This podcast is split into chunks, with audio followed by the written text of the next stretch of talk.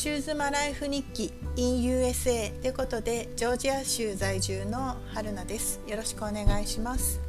えーと、今回はアメリカの小学校に転入した時の話をしたいと思います。えーとまあ、転入だけじゃなくてそのまず日本の学校を転出する手続きのところからお話ししたいと思います。えーと、まず私たちが学校に引っ越しますという話をしたのが出国の1ヶ月半前ぐらいですね。でそのタイミングにしたのは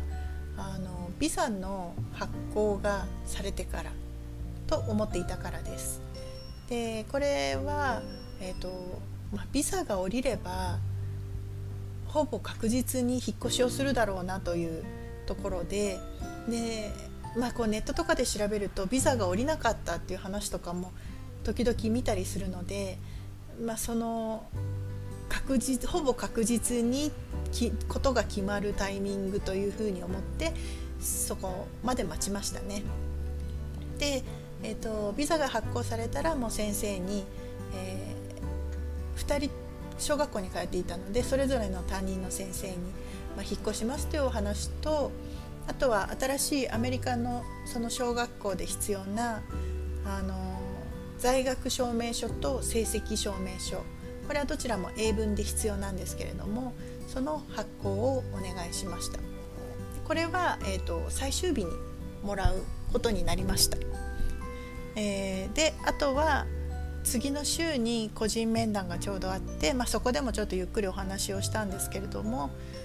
でその時にそのクラスメートにいつ言うかっていう話をしてであんまりこうギリギリに言うメリットがないというかそのお友達もやっぱり心の準備が必要だしっていうことでもう先生とお話しした数日後にはあのクラスの子たちに発表をしてみんなが知っている状態っていう感じになりました。であとは私たちそのアメリカの学校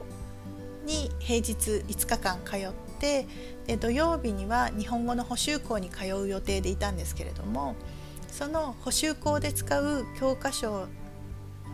が、えー、と出版社が決まっているのであのその教科書を給付してもらうために必要な書類を学校に申請しました。でその、えーと、名前が教科書給与証明書というもので、まあ、国語の教科書はどの出版会社算数はどの出版会社っていうのがこう書いてある一覧みたいなものなんですけれどもこれはあの海外に引っ越しをするからとかじゃなくても国内の引っ越しでもあの必要になってくるものなので、えっと、先生に言うと「あああれですね」みたいな感じでわかるかと思います。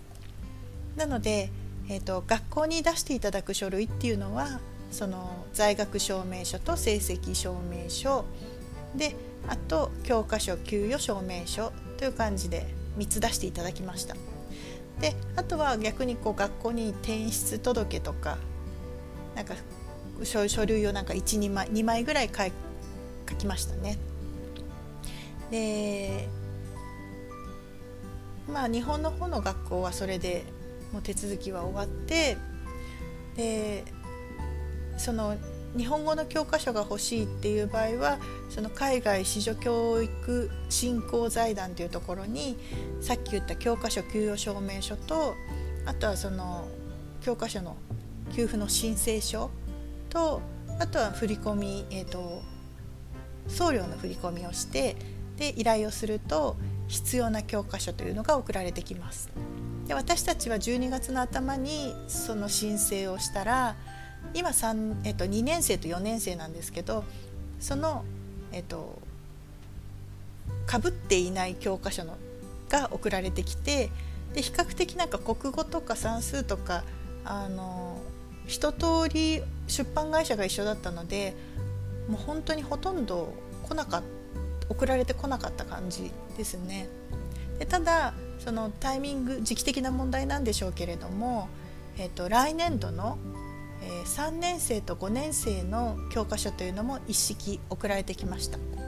でそれはもうなんか引っ越しの便に載せてしまったのであの手持ちで持っていく必要はありませんでした。なのでもう分かっているんだったら早めに取り寄せてあの引っ越しのまあその時期によるんでしょうけどね。あの結構今引っ越しもあの荷物が私たちは船便は多分3ヶ月ぐらいかかっちゃうのでなんかそれに間に合うんであればあの船便とか。でもうちょっと早めに必要だったら航空便とか。で最悪手持ちで行くとか、まあ、その状況に合わせてあの送る送ったらいいんじゃないかなというふうに思います。で日本での手続きっていうのは大体そんな感じで、えーとでアメリカに来てそのアメリカの学校で必要な書類っていうのは住宅の契約書と、まあ、電気代の請求書。この辺は本当にその実際そこに住んでるのかを確認するためのものですね。でアメリカはその学区制なので住んでる場所でも全部学校が決まる、まあ、私立の学校は別ですけど。で決まるので、まあ、実際にそこに住んでいるかっていうことでその2つ。あと健康診断証明書。これはなんか歯とあと目と耳で分かれているので歯はもう歯科医院で目と耳はその内科小児科っていうとところで発行してもらいます。でその他に予防接種記録っていうのも必要でこれはあの、まあ、そもそもアメリカと日本で必要と言われている予防接種もちょっと違ってきたりするので例えばアメリカって日本農園がないけれども日本はその定期接種に入っていたりで日本では A 型肝炎の接種がないけれどもこちらでは必須だったりっていうのもあるしあとはその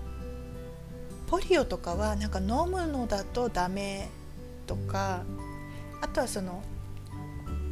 日本で1回でいいって言われてるものが2回受けなきゃいけないとかこの年齢で受けなきゃいけないとかなんかそういういろいろやっぱり違うみたいなのでもうその辺はその健康診断の証明書を出していただく時にもう病院でその場でこう何が足りないとかっていうのを見てもらって打ちました。だから打った本数的にはもう子どもたち3本ぐらいなんですけど種類的にはなんか67種類ぐらいかな。結構もうちょっと入ってたかもしれないけどなんかその3種混合的なのとなんとかととかなんかそういう感じで結構な種類を打ってあのなんか注射の種類によるのかわからないんですけどすごい痛がってる注射がありましたなんかちょっと なんかあれ日本ではこんなに痛がらないんだけどなとか思いながら何が違うのかちょっとわからないですけど、まあ、ちょっと頑張って受けてもらいました。であと必要なものはあのパスポートのコピーですねそれぐらいかな。だからその在学証明書成績証明書住宅契約書電気代の請求書健康診断証明書2種類。歯と目耳。で予防接種記録書あとパスポート。まあそれぐらいが必要で揃えました。でえーと本来はそのコロナじゃなかったら事前に学校に行ってでちょっと学校の雰囲気を見たりとかしつつ手続きしたりその教育委員会の人とちょっと顔を合わせたりとかっていうのができたんですけれどももう今はもうなんかちょうどその本当にこの行きますっていう話をしてた時はコロナが全然出てなかったので見てもいいですよっていうか来てもいいですよって言われてたんですけどもう私たちが実際行った時は本当にオミクロン株が広がって学校でも感染者が出たりとかしてたのでもう来ないでくださいってこう部外者とは 部外者とは言ってなかったかもしれないですけどあのまあ本当に他の人は入れませんみたいな感じで事前には行けなかったです。でなので初登校の日に書類を持って子どもたちと一緒に学校に行ってで事務所でいろいろ手続きをしてる間に子どもたちはあの事務の方に連れて連れられてそれぞれの教室に行きましただ先生ともお会いできてはいないんですけど、まあ、なんとなくこう学校の入り口までの雰囲気はわかるかなっていう感じでしたね。で本当はなんかこう本当にコロナとかなかったらランチの時間帯に親が来て一緒にランチ食べたりとかなんかそういうこともできるらしくて割と開かれた感じらしいんですけどで今はなんかそのアイスクリームのボランティアをしている方とかそういう方たちはあの決まった時に入ることができるみたいですね。でなのでまあ当日の朝初日の朝は車で送っていったんですけどその日の帰りからはもうバスで子どもたちは帰ってきてもらって家の近くのバス停まで私が迎えに行くっていう風にしました。で次の日からもバス停までは送ってでバスに乗って子どもたちは行く。でバスに乗って帰ってきてバス停には迎えに行っているみたいなそんな感じで生活しています。で今度はまあまた別動画であのお話ししようかなと思うんですけどあのスクールバスがねまたあのすごく個性的なので、えーと、ポッドキャストだと見せられないんですけどあの YouTube の方にも動画を上げているのでそちらの方ではあのバスの雰囲気とかも見せられたらいいなというふうに思っています。であとまあ、本来だったら年度始めなんですけど年度始めに一式なんかこういろんな鉛筆だとかティッシュだとかクレヨンとかなんかカラーペンとかノートとかっていうのを指定されたものがそれぞれの学年であってでそれを一式揃えて学校に持っていくっていうのをするらしいです。で私たちもあのもう入学したしてちょっとした時にこういうの必要ですって言われたのでもうそれを一通り揃えてで学校に持って行きました。でなんかそれが結構指定が細かくってえー、なんかこれってどれ？みたいなのが結構あったんですけどもうなんか間違っててもね怒られないだろうとか思って、まあ、一応ちゃんとあの照らし合わせながら買いましたけど特になんかペン類がよく分からなかったかな。なんか似たようなのがいっぱいあったのでで、まあ、それは毎年するみたいなのであの年度初めにまた数ヶ月後ですけどなんかそういうのを買って学校に持って行ってでみんなで共有で使うみたいなそんな感じみたいですね。であとは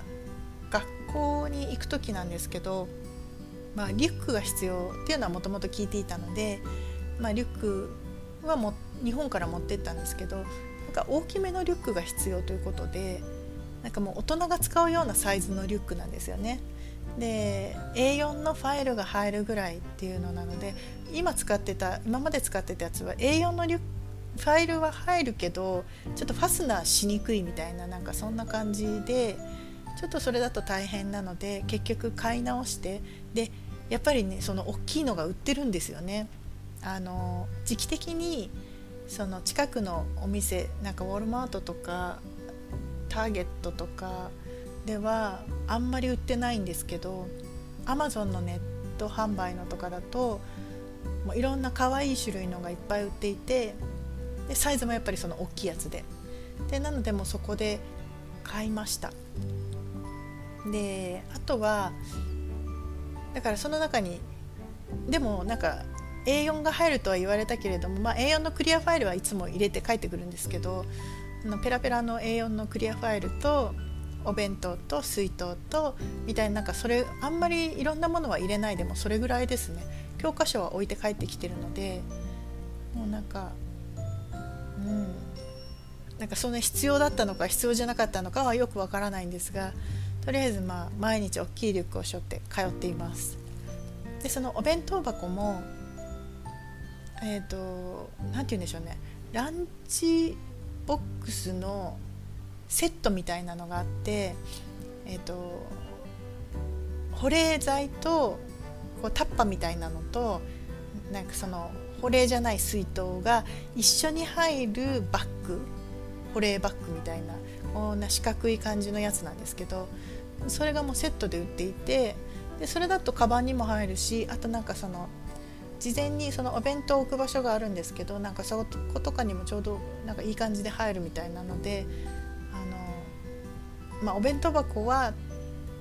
その引っ越しの荷物に入れていたのでもうとりあえずそれを買ってでお弁当をそれに入れて持たせようかなと思って用意しました。で本当はあの今そのコロナで給食が無料なのでもう給食にしてほしいなと思ったんですけどまあなんか初日とかはあのカフェテリアに行ってその給食をもらって席に座るからお弁当だったら先にもう席座れちゃうけどあの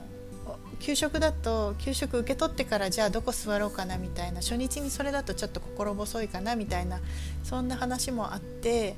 お弁当にしたんですけどなんかこれまたなんかコロナがすごく発生してて結局クラスでしばらく1ヶ月間は食べるっていう話になっていてあんまりなんかその辺は関係なかったんですけどでもなんとなくその最初お弁当にしちゃったらなんかずっとお弁当がいいとか言われて今のところあの毎日お弁当作ってます。なんか無料だから早く 給食食べてほしいなとは思ってるんですけど、あ、これももうちょっと慣れてきたらまた誘ってみようかな。なんか給食美味しそうだよ。食べてみないって誘ってみようかなというふうに思っています。まあそんな感じでえーとまあ、今は無事に学校に入学して毎日通っています。またなんか学校生活のこととかはねちょっと、まあ、長く話が長くなっちゃったんでまた別のタイミングでお話ししようかなと思います。ではまたね。